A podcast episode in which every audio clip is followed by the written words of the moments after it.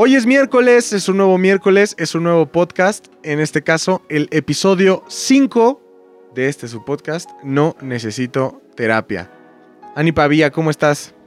Muy bien, ¿y tú, oso hombre? También, muy bien, fíjate. La verdad es que nos está yendo bastante bien y eso me pone muy de buenas, sobre todo porque cada vez es más gente la que nos escucha y sobre todo más gente la que eh, nos comparte que en efecto no estamos solos y todos sufrimos muchos problemas al mismo tiempo.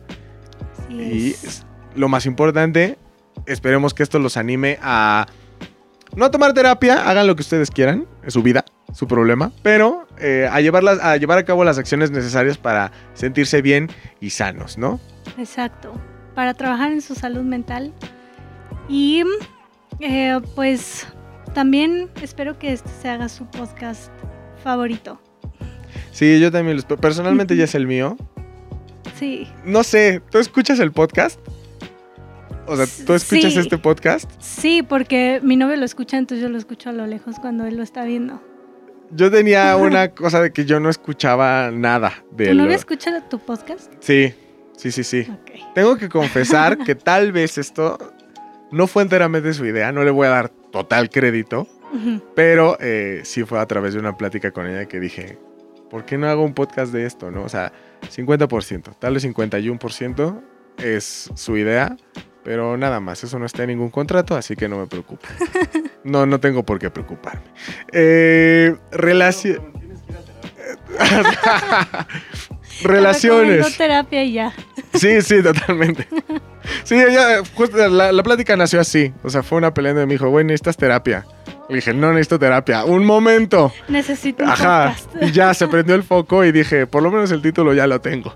Eh, y bueno, hablando de novias y novios, eh, viene a nuestra mente las relaciones. Pero no cualquier tipo de relaciones. Justamente ayer estaba hablando con un amigo en donde estábamos diciendo, ¿de dónde nació el término toxicidad? O sea, ¿de dónde nació el término, eh, ay, eres una tóxica o eres un tóxico? Entonces nos dijimos, creo que lo primero que, resultó o, o lo que vino a desembocar hacia decir que una persona es tóxica o no fue lo de las relaciones tóxicas. Voy a repetir eso por la moto. Lo de las relaciones tóxicas. este. ¿Qué nos puedes decir de las relaciones tóxicas, Ani? Tú tienes más experiencia porque me imagino. Para empezar, creo que todos en la vida hemos tenido una. Sí, Creo que nadie se salva.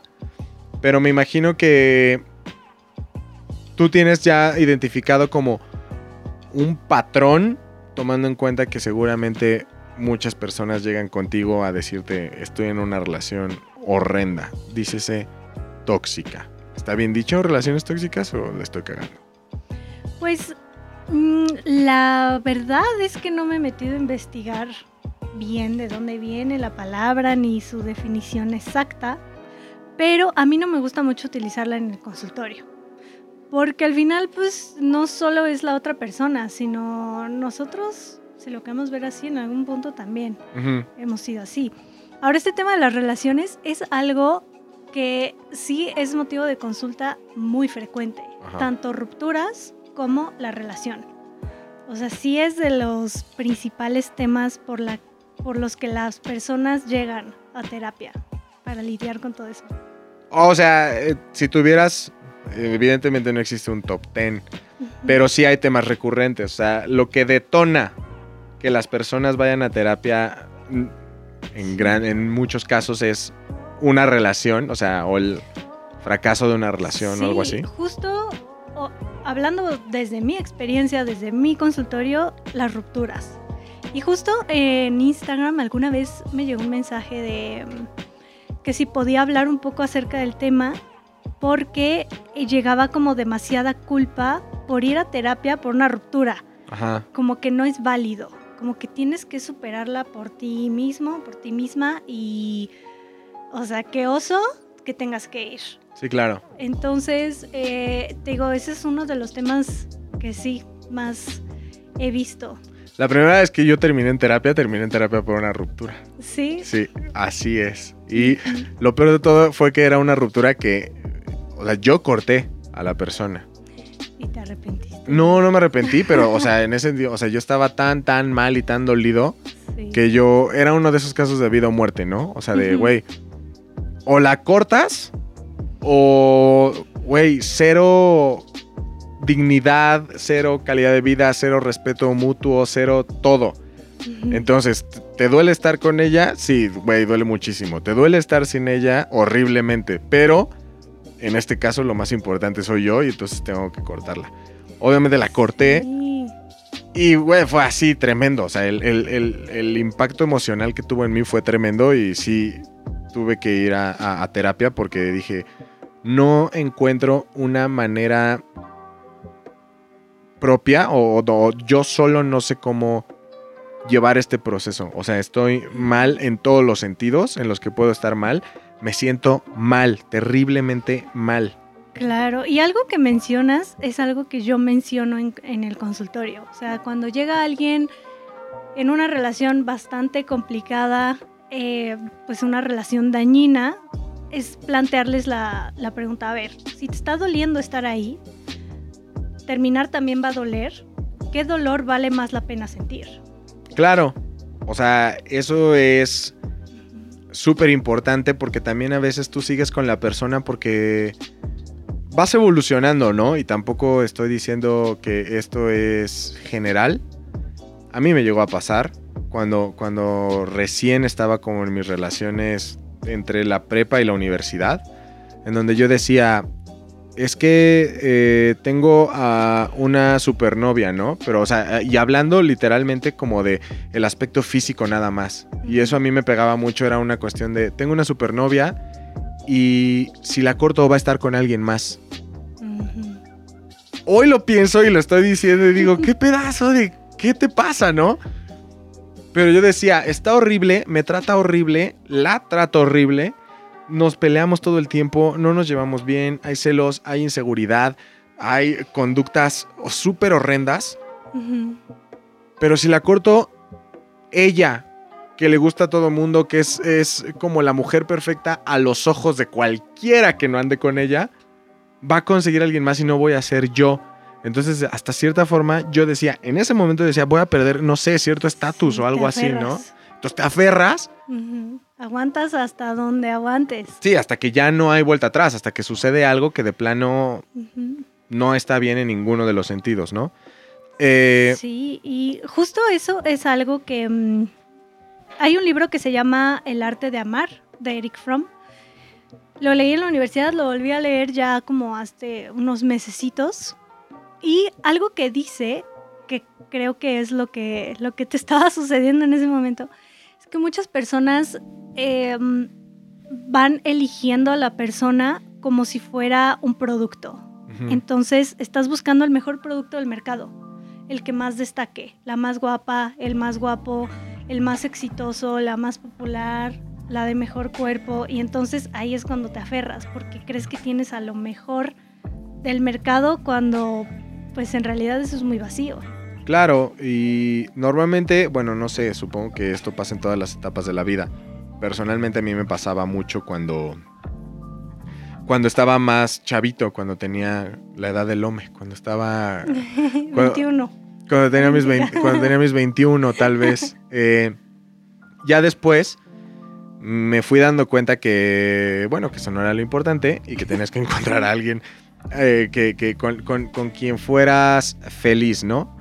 Pero también un error que cometía mucho era como pensar que al principio, si todas las cosas estaban chidas al principio, iban a estar chidas después y así van a continuar porque pues así es la persona, las personas nunca cambian, entonces si es chido desde un principio va a ser chido después. Pero también me fui dando cuenta en otras relaciones en las que poco a poco y con el paso de los tiempos y años, eh, sí las conductas van cambiando. Y sí vas entrando como en dinámicas súper nocivas, no solamente para ti, sino para la otra persona, ¿no? Y sobre todo me di cuenta que cuando se trata de una relación tóxica, que ya entendemos esto es, esto es algo más como un término usado eh, socialmente, ¿no? Como más como cultura pop, pero al final no está bien que se, que se diga así, es lo que nos acabas de decir, pero eh, normalmente cuando alguien habla de relaciones tóxicas o cuando dices yo estaba en una relación súper tóxica, automáticamente nos ponemos en el papel de la víctima, ¿no? Sí. Y nos ponemos a pensar, no mames, es que eh, era súper celosa y no me dejaba ver a mis amigos y no le gustaba lo que yo hacía o me decía estas cosas. Y entonces tú automáticamente empiezas a enumerar como todos los defectos que tiene la otra persona, Ujú. pero jamás te sientas y dices, chale, yo también era... No era lo mejor, o sea, o no fui el novio más comprensivo, ¿no? Y te puedes poner a decir, porque también he escuchado personas que dicen, no, yo me hice celoso porque ella era celosa. Tienes la opción de no hacerlo, güey. O sea, simplemente claro. decidiste irte con la corriente horrenda y eso no nos asegura que ella fue la primera. A lo mejor tú fuiste celoso y por eso ella se hizo celosa, que también estuvo mal de su lado hacerlo, ¿no? Pero está muy difícil como encontrar quién fue el, el causante, ¿no? Pero al final también tienes que darte cuenta que tú tienes, tú tienes cierta culpa porque una relación es compartida. Claro, es de dos y hay que encontrar el balance.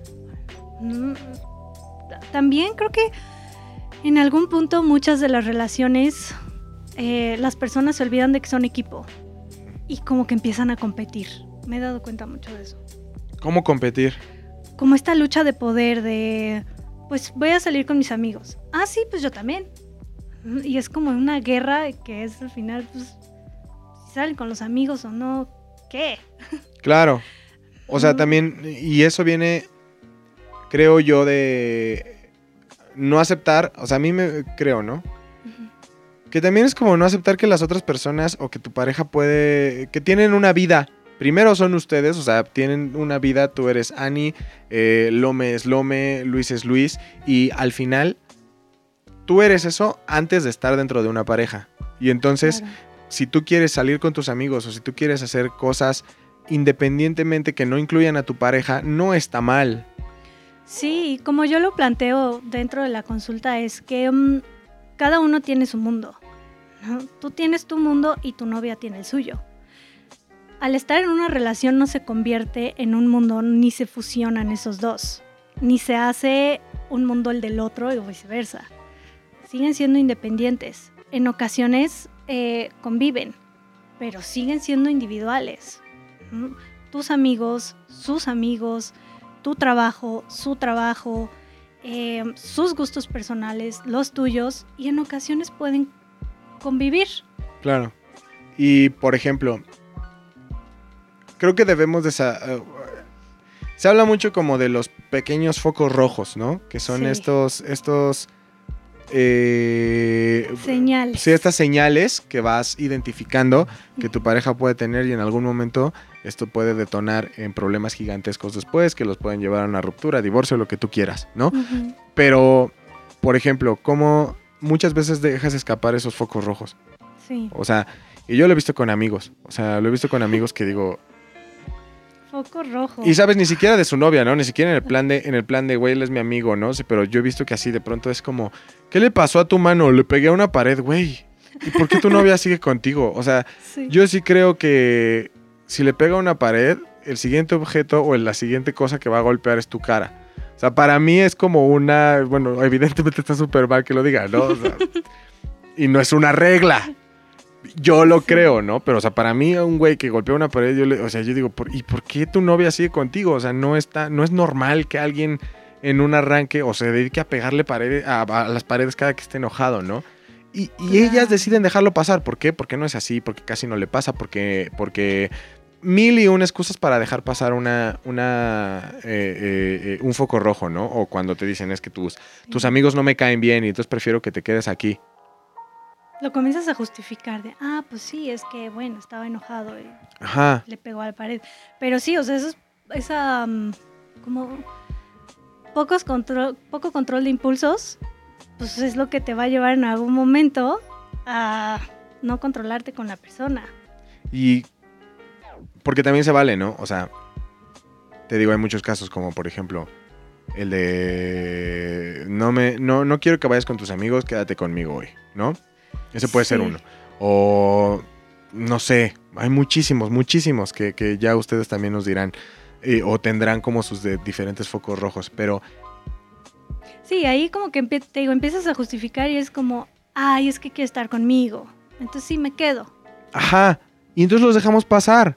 Y justificamos, y justificamos, y Y llega un punto justificamos. que los normalizas. ¿Y cómo nos damos cuenta que eso está mal? Porque al final tú estás en un set mental diferente. O sea, creo que es porque sí llegas a tener como este, este, este momento de lucidez en el que dices, "Mm, güey, no está bien que no me deje ver a mis amigos. Y no está bien que diga Sí. que le... O sea, que no solo no me deja verlos, sino que no está bien que le diga que, que diga que mis amigos le caen mal, güey. O sea, y que por eso no quiere que me junte con ellos. Y entonces de pronto tienes como esos 10 segundos en los que dices, esto no está bien. Y y te ves a futuro y dices, no voy a vivir así. O sea, no voy a vivir una vida sin mis amigos, nada más por tener a mi novia. De pronto esos 10, esa, puerta de 10 segundos se cierra y vuelves al, ay, a la siguiente ya, o le miento, o le digo, y ya, o sea, al final no hay problema, ¿no? Y lo dejamos pasar. O sea, ¿por qué? Pues lo que yo he visto, que tampoco es en general, pero sí muchas personas evitan esa posible ruptura, ¿no? Como, o posibles peleas. Decirle que no, o sea, que no me voy a quedar y voy a salir con mis amigos, representaría tal vez un, un pedo en la relación Sí. y ya te vas a chutar una pelea de quién sabe cuánto tiempo, que te puede llevar a una ruptura. Entonces como que mm, otra cosa es que mm, dentro de las relaciones hay que encontrar un espacio seguro para las conversaciones incómodas. No se trata de no discutir, porque al menos este mm, autor que te menciono lo plantea en, en el libro como que esta parte es importante. O sea, es importante la discusión porque eso te lleva al crecimiento y al, a fortalecer tu relación. Y por ejemplo, ¿cómo... Ah, eso está súper interesante. ¿Cómo haces... o cuáles son los pasos para crear este ambiente seguro, este, esta, este sitio seguro para poder tener estas discusiones incómodas? Pues creo que algo base es el manejo emocional. No dejarte llevar por los impulsos basados en una emoción. Ahora, al ser temas incómodos, obviamente tal vez alguno te va a mover fibras sensibles, Ajá. ¿no? Como de, no sé, considero que estás siendo muy celoso, posesivo. Ajá. Entonces, pues tu mecanismo de defensa es como no y defenderte y llega al enojo. Pero ahí es saber eh, regular esas emociones para que el punto es encontrar un acuerdo, algo que beneficie a ambos. ujú.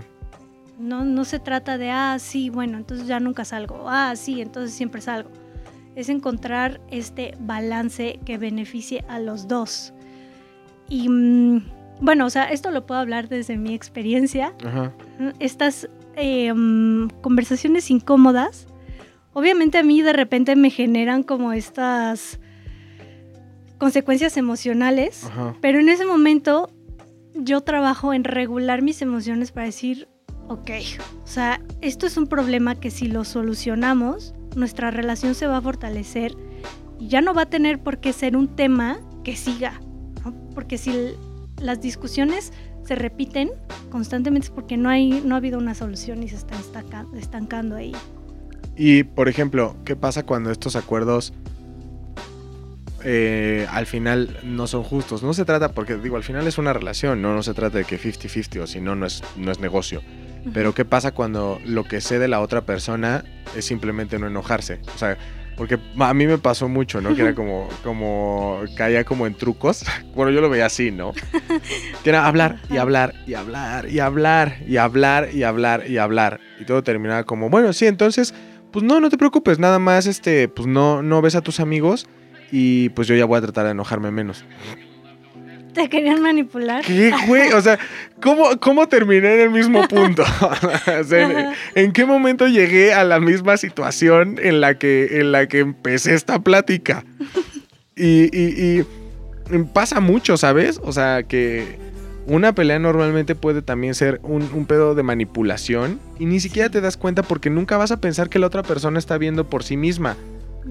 O sea, porque cuando estás en una relación yo creo que asumes que los dos están viendo para que las cosas salgan bien y para que los dos sean felices y para que las dos personas eh, se encuentren en un punto en donde digan, güey, no solamente me conviene compartir mi camino contigo, sino que me gusta compartir mi camino contigo. Los dos nos beneficiamos emocionalmente, eh, anímicamente.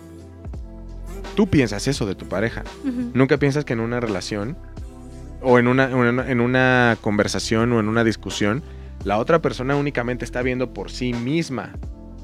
Y eso pasa muchísimas veces y te das cuenta hasta que termina la negociación y dices, un momento, ¿cómo? O sea, ya no entendí por qué terminé peor de cuando empecé y, y más feliz. O sea, por alguna razón estoy peor y más feliz.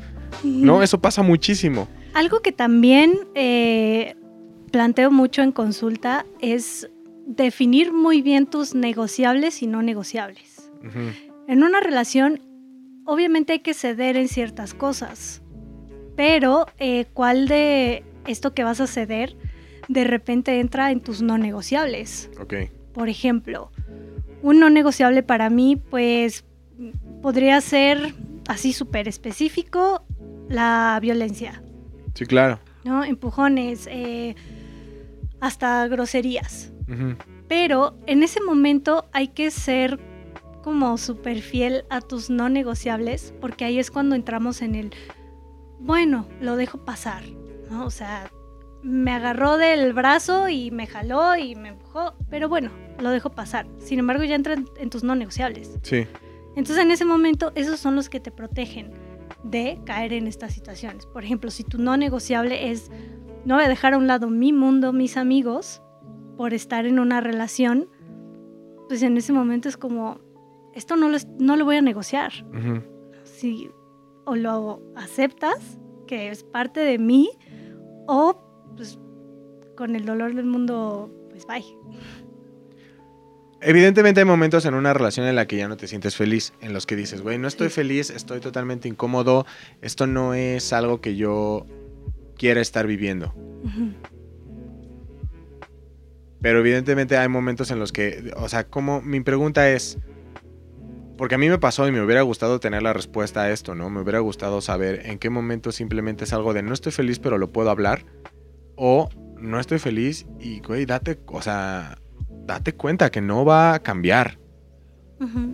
y, y- y diferenciar la situación entre, no, pues este tema se puede platicar, o esto puede cambiar, o se puede trabajar, podemos trabajar con amor, paciencia, constancia, lo que tú quieras. Me costaba muchísimo tiempo, mucho, mucho tiempo, que es sobre todo lo más importante, ¿no? O sea, dices, güey, llevo ocho meses en esta, en esta situación y no cambia para nada, ¿no? Y me pude haber dado cuenta hace ocho meses. Hasta empeora. Ajá, y hasta empeora, empeora, empeora, empeora. Y sabes qué es lo peor que te das cuenta luego había veces, ¿no? O, o- o- y esto también me lo han platicado muchísimos amigos y amigas, más amigas, eh, en donde dicen, es que, por ejemplo, tú dices, cada que tienes un problema la comunicación es súper importante, pero hasta cuando entablar la conversación te hace tener miedo de la reacción de la otra persona porque piensas que igual va a ser como, no, yo no hablo de eso, o, o bueno, tú sabes que al momento en el que tú pongas el tema sobre la mesa va a haber una puerta cerrada y, y obviamente la amenaza de, no, pues no, o sea, yo para nada y no voy a estar en una relación así, pues güey. Creo que también ese es como que el dueño de los focos rojos, ¿no? El maestro de los Sí. focos rojos, como güey, si no si ni siquiera puedes hablar, Es que no te está considerando para nada. Claro, ¿no? O sea, a mí eso creo que es eh, una cuestión súper importante a tomar en cuenta si usted se encuentra como en una relación que dices, güey, no sé si le estoy pasando bien, no sé si le estoy pasando mal, no sé si es un buen momento o no, o no sé si es una relación tóxica o solamente es un mal momento. Ujú. Creo que un buen punto para comenzar es, imagínate que llegas con tu pareja y le dices, güey, ¿por qué no vamos a hablar que estamos de la, o sea, de que esto está mal? Sí. Y imagínense su reacción. Si su reacción sería, a ver, vamos a hablar, porque pues sí creo que estamos mal. O si su relación es, o si, si, si su reacción es totalmente, puta, puede ser de todo, ¿no? Desde agresiva o se pueden ser los ofendidos, las víctimas. Si su, si su, Sí. Si su reacción es lo contrario a la comunicación, creo yo, ese es un buen momento para decir, ok, creo que hay que tomar algunas acciones. Claro, y sí, yo te diría, hazlo, abre la puerta de comunicación a ver qué pasa. Porque si nunca se abre, nunca se va a saber qué va a suceder o nunca podemos tener ese momento incómodo para llegar a una a fortalecer la relación. O sea, los momentos incómodos sí son súper necesarios. Claro. Sí, porque digamos que estos temas que a ti te molestan, para el otro no va a ser tan sencillo aceptarlo. Ujú. También esta parte de aceptar los errores. Que mucho del tabú del error, ¿no? Como de no, está súper penado, es lo peor, no puedes cometer errores. Y dentro de una relación, por eso también te digo como que esta lucha de poder de no, yo estoy bien. Mm, Es, no sé, como que estas cosas necesarias, como de no salgas con tus amigos, realmente lo ven bien. Y- aceptar el error de, ok, creo que me estoy pasando el lanza, estoy siendo súper posesiva. Es que mm, también-. Lo que tú dices de los errores, los errores en algún momento en algunas relaciones llegan a ser como comodines, ¿no? O sea, como yo lo veo así, ¿no? O sea, cada error tuyo es una bolita de caca que yo te puedo aventar en la cara a Si cuando te lo yo la- sacan ajá. después, ¿Sabes? Entonces, al final, creo que eso es súper. O sea, el manejo de los errores claro. es súper complicado porque. Pues sí, para mí que ella cometiera un error era. Ya es una oportunidad para ti. Ajá, era para- como, güey, pues tengo un comodín. Tengo Sí. un comodín para cagarla. Y no hay ningún problema, güey, porque en el momento en el que yo la cague y ella me reclame, pues ella ya, o sea, tengo esa, tengo ese comodín que ella me dio al estable, o sea, al ella de cometer una equivocación entre comillas, ¿no? Dentro Ajá. de, dentro de cualquiera de las reglas que usted haya establecido en su relación. O sea, y ahí fue, o sea, ahí fue cuando me di cuenta que eh, estaba siendo tóxico bien cabrón en esa parte, ¿no? Que para mí los errores eran súper importantes, pero sobre todo para mí los errores eran áreas de oportunidad. Sí. Entonces te vuelves hipervigilante de que cometan un error. Claro, porque aparte cada error es más libertad para ti. O sea, y por ejemplo, en, el, en, mis- en mi, en mi caso que era como, güey, me cagan tus amigos, no los veas. Pues para mí cada error era, oye, voy a ir con mis amigos. No, pero no, es que me cagan. Sí, pero tú la cagaste. Me voy con mis amigos. Entonces yo ya era horrible cazando errores porque para mí cada oportunidad que tuviera en donde ella cometiera un error de acuerdo a las reglas que nosotros teníamos dentro de la relación, para mí era una oportunidad de decir, güey, pues me voy con mis amigos y me vale madre y sé que te enoja, pero ya no me importa porque tú cometiste un error. ¿no? En lugar de decir, o sea, en lugar de hablarlo desde un principio. Claro. O sea, creo que, no sé, por lo que estamos hablando ahorita, a lo mejor me estoy dando cuenta que ¿Te están cayendo veintes? Sí, me están cayendo muchos veintes. Pero creo que uno de los más importantes es. No hay síntomas. O sea, creo que un síntoma muy importante de una, de una, de una relación tóxica puede ser la falta de comunicación, ¿no? O sea, Sí, sí, totalmente. Es uno de los principales factores que hacen que una relación fracase. Porque, no se dan estos espacios para hablar de esos momentos. Los errores se convierten, como dices, ¿no? En tus comodines. Pero yo creo que algo que podemos empezar a hacer es festejar o celebrar el error del otro. ¿no? Como, ah, qué bueno que lo estás reconociendo, qué chido, ¿qué hacemos? ¿Cómo mejoramos esto? No en lugar de, ah, pues ya te lo voy a guardar. Para la siguiente, te lo recuerdo. ok. Y también creo que es importante tomar en cuenta que al, al final cada persona trae un chip diferente, ¿no? Supongo. O sea, todos venimos de backgrounds súper, súper diferentes, pero lo más importante es como... Sí, todos tenemos un grado de celos y todos venimos de educados de una, de una manera distinta, ¿no? Entonces, tus valores siempre van a ser totalmente diferentes a la persona. Sí. Y la persona no es tóxica por el hecho de ser celosa. La persona no es tóxica por el hecho de, de tener otros valores, ni por pensar que... Es más, hasta vete a, vete a un extremo súper horrible, ¿no? La persona no es tóxica por creer que, que es la mujer la que tiene que lavar los platos. O sea, ese, el- lo tóxico no es eso. Lo tóxico es que no esté abierto a hablar sobre eso Y al cambio. y al, y al cambio sobre eso, ¿no? O sea, porque digo, tú puedes ser celoso y no por eso es, güey, eres un tóxico. A ver, cálmate. O sea, primero no, Ujú. Vamos a hablarlo. ¿Por qué? ¿Por qué está mal, güey? Porque tengo amigos, porque tengo libertad, porque tienes que confiar en mí, tienes que confiar en que yo te quiero, tienes que confiar en, en- en la relación que establecimos, ¿no? Sí. Vete al, al caso extremo que te acabo de decir. O sea, es como, es que ese güey dice que las mujeres son las que lavan los trastos. A ver, sí está, o sea, está mal, pero vamos a ver cómo reacciona al momento en el que tú dices, güey, en esta relación yo no voy a lavar los trastos, güey. A menos que así se acuerde. O sea, y, y- y- y no va a ser así, nada más porque lo crees, ¿no? Creo que si en el momento en el que él dice, a ver, cuéntame más, quiero entender por qué dices que no es así, vas por buen camino. Pero si en el momento en el que es como, me vale madre. O sea, no, Sí. me vale madre y tú lavas los platos, ya es un pedo de, tal vez sí tu relación es tóxica después de todo, ¿no? Sí, también se trata mucho de romper creencias, porque mucho de las relaciones, cómo actuamos en ellas, es cómo aprendimos o por lo que aprendimos.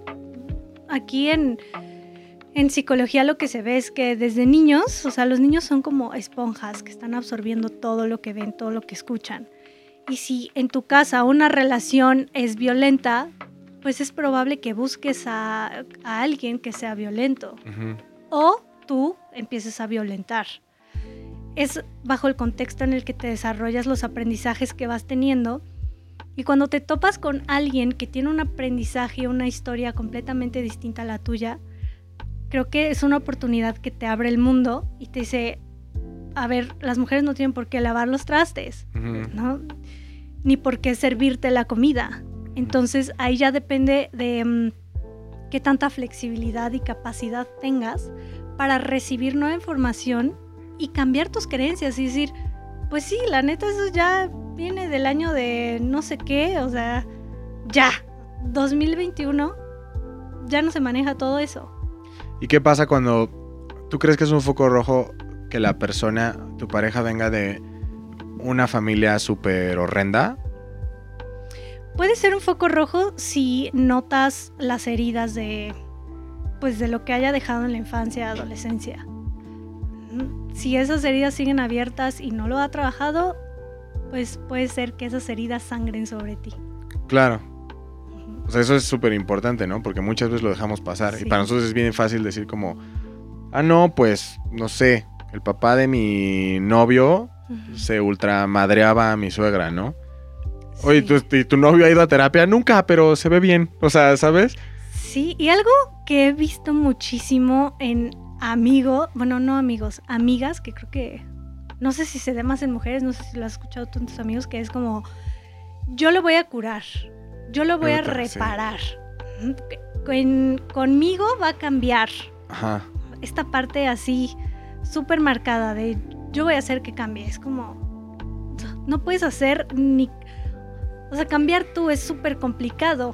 Imagina el chance que tienes de cambiar al otro. Ajá. Y, y eso también, ese es otro, otro, puta, otra rama totalmente diferente de, de cuando una relación puede llegar a hacerse tóxica, ¿no? Cuando, cuando, Sí.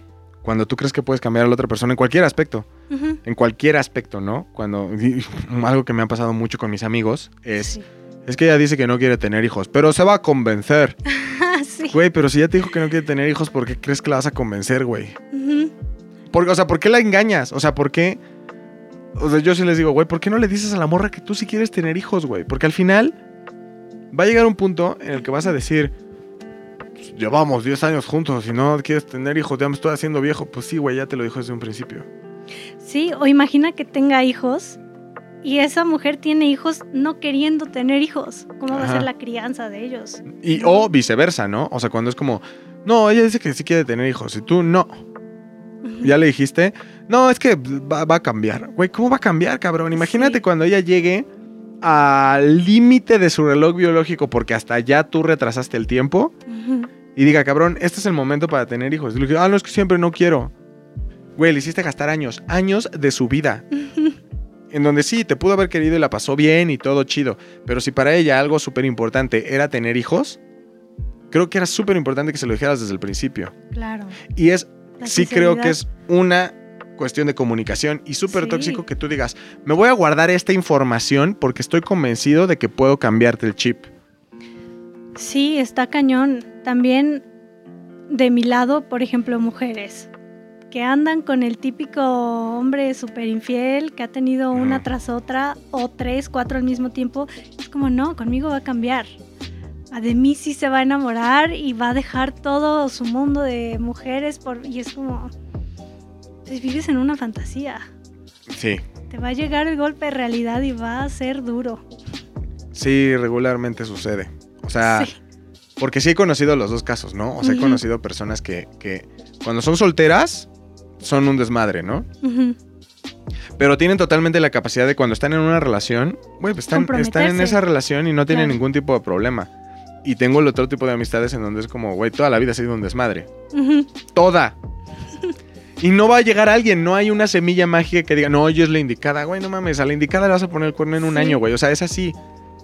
Y, ¿sabes algo? Ni siquiera creo que sea malo o que sea bueno, creo que también tiene que ver con procesos súper internos de, güey, no sé qué pedo con tu mamá, o sea, no sé los problemas que tuviste con tu familia, o no sé, es un, un proceso más interno, o sea, de que, pues, güey, te gusta o eres así porque responde a una necesidad que viene desde tu infancia, ¿no? Sí, claro. Entonces, me gustaría eh,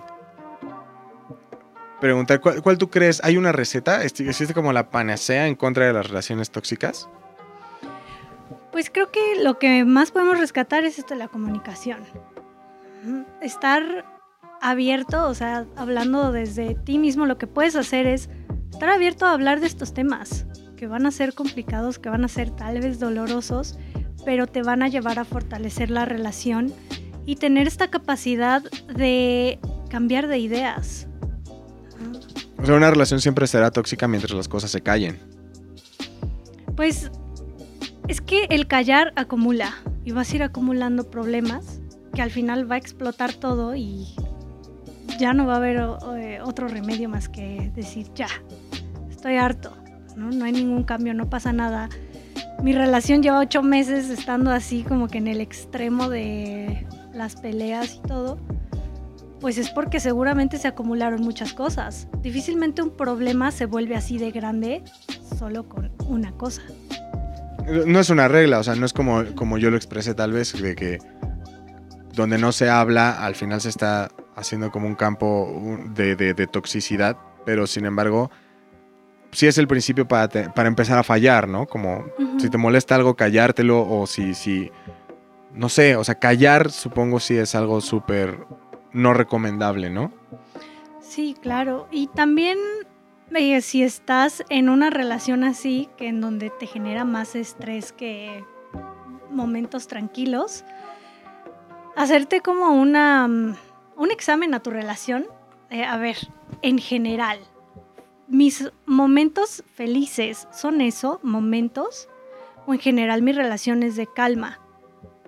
Si tu relación, la mayoría de las veces cuando pregunto esto es, les digo, y en general, ¿cómo, era- ¿cómo describes tu relación? Difícil, complicada, pesada, horrible. Pero había momentos buenos. Ok, son momentos. Pero vas a sacrificar toda esa, hasta tu salud mental por pequeños momentos. Nunca lo había visto así. O sea, creo que sí es Sí. real. Esto- eso era algo que yo no había, no me había puesto a pensar antes, ¿no? De tu relación en realidad es una relación feliz o eres feliz por momentos. Esa es una pregunta súper cabrona que en este momento sí me dejó un poco impactado porque digo, si yo me hubiera puesto a pensar esto en relaciones pasadas Te hubieras ahorrado mucho sufrimiento. y hubiera tomado acciones necesarias en momentos súper específicos, ¿sabes? Porque normalmente como que tomas estos pequeños momentos de felicidad como para darte pilas de un momento al otro, ¿no? Entonces como, bueno, ya estoy feliz, a ver si esto me dura hacia la hacia el, hacia el- hasta el próximo momento feliz, ¿no? Sí. Entonces sales de ese momento feliz y sabes que son conflictos, peleas, celos, inseguridades, bla, bla, bla, pero llegaste al otro momento feliz. Entonces de ese momento feliz te vas hacia el otro.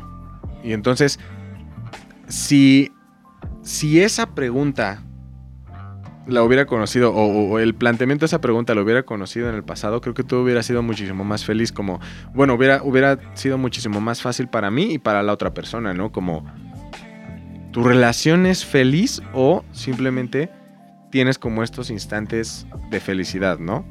Que es difícil hacerlo, o sea, que también es otro tema, pero es, es- es muy difícil tomarlo en cuenta como cuando dices emocionalmente hablando, ¿no? Feliz y momentos de felicidad emocionalmente, pero hay muchas veces que ni siquiera, que tus momentos de felicidad ni siquiera son momentos de felicidad, son literalmente eh, momentos a lo mejor hasta de placer físico, ¿no? Y es cuando las relaciones están como ligadas únicamente al, al sexo, pero todo lo demás es horrendo. Sí, es un caos.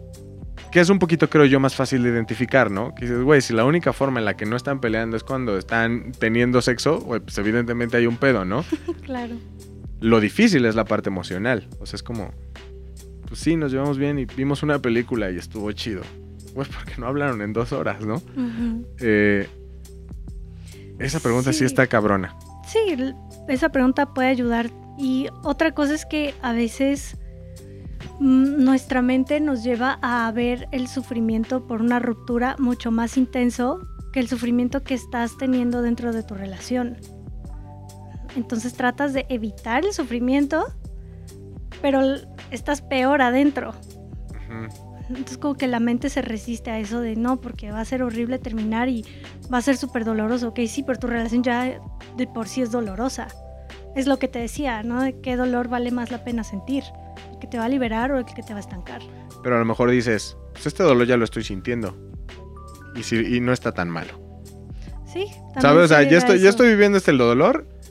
Y pues no me estoy muriendo. O sea, simplemente es un dolor no tan malo. Sé que si cortamos, va a ser un dolor de la chingada. Como que también tu umbral del dolor emocional se acostumbra como a este, o sea, como a este dolor horrible, ¿no? De, pero ya es tu dolor, ya lo vives diario, ya te acostumbraste. Y en tu mente, por tu mente no pasa a tener como este pico de dolor cuando estás, eh, pues sí, en, en un corte, ¿no? Es como cuando tienes gripa y es como, güey, pues ya tengo gripa y me siento muy mal. Pero no me inyecten, porque inyect o sea, me, me duele que me inyecten, güey, pero es un pico de dolor que te va a llevar hacia la mejora en lugar de seguir así, ¿no? O sea, seguir como por muchísimo más tiempo, como con los síntomas y todo lo demás. Sí, es ahí replantearte el cuánto más voy a aguantar dentro de este dolor. Que va a llegar un punto que vas a decir, ya, Y cuando te das cuenta que tú eres el causante de ese dolor, pues es esta responsabilidad afectiva. Hacerte responsable del daño que estás causando al otro por todas las heridas emocionales que traes.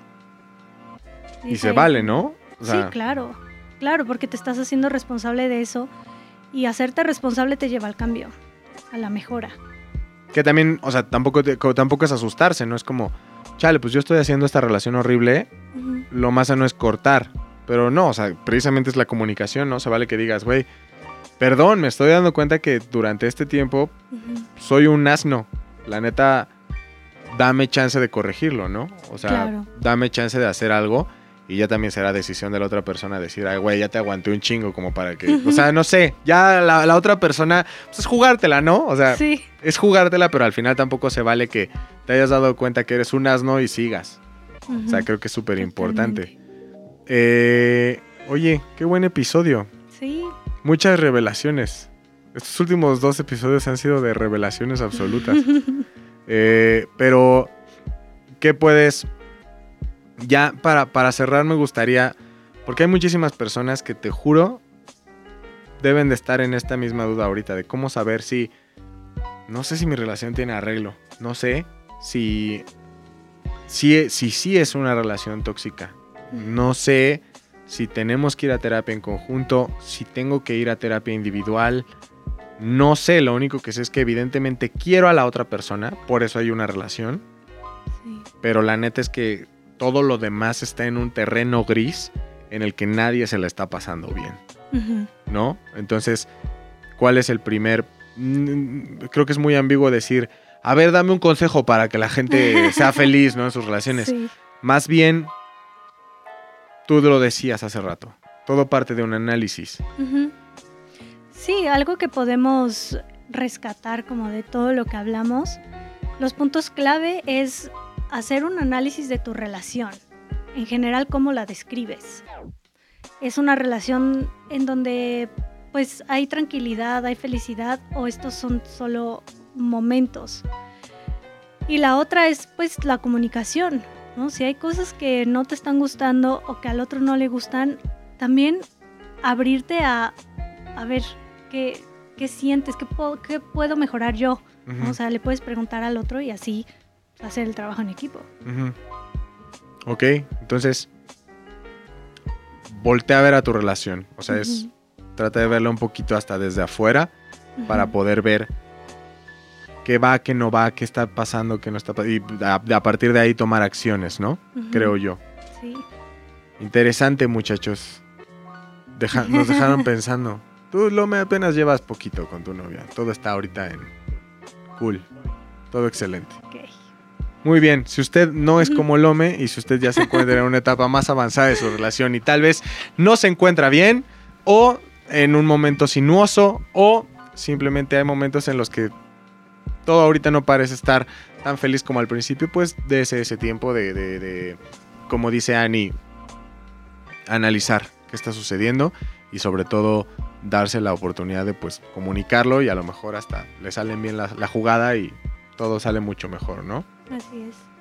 Muy bien, Ani, creo que hemos llegado al final de este episodio, bastante reflexivos. Pues sí, espero le ayude a las personas que nos están viendo, las que nos están escuchando. Y pues también déjenos saber sus temas. Sí, ¿Qué otros temas les gustaría ver por acá? El de ansiedad ya viene. el de ansiedad ya viene, que va a ser una... Es una buena toma porque es un gran tema, o sea, es un tema que la neta ataca por muchísimos lados y es un tema que sobre todo... Eh, sea, a lo mejor tú nada más dices, es que soy una persona muy nerviosa. Pues no, güey, a lo mejor todo parte de la ansiedad, ¿no? O sea, son muchísimas cosas por ahí. Y también déjenos, eh, como, dice, como dice Ani, sus comentarios sobre los temas que usted quiere, sobre eh, si usted cree que, que podemos abordarlo de diferentes formas, por favor también compártanoslo.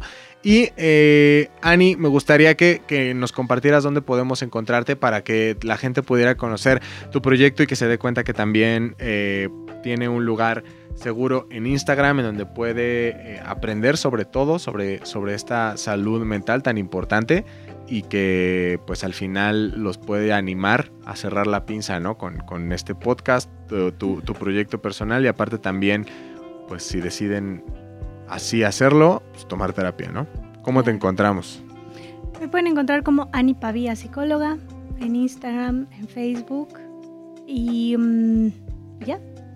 Y ahí mismo en su, en su Instagram, así como en el mío, arroba Ah, sí. el osombre y en arroba ZDUMX, pueden encontrar el link a, a todos nuestros contenidos, pero también específicamente hablando de No Necesito Terapia, pueden encontrar la plataforma que usted guste. Si nos quiere ver por YouTube, si nos quiere escuchar por Spotify, si nos quiere escuchar por Amazon, si nos quiere escuchar por Apple Music, si nos quiere escuchar por las otras que no me acuerdo. Pero todas las plataformas, no se preocupe, están ahí. Eso es todo por el episodio de hoy, Ani. Nos vamos. Nos vamos al siguiente. Muy bien, muchachos. Muchísimas gracias por escuchar y nos vemos la próxima semana.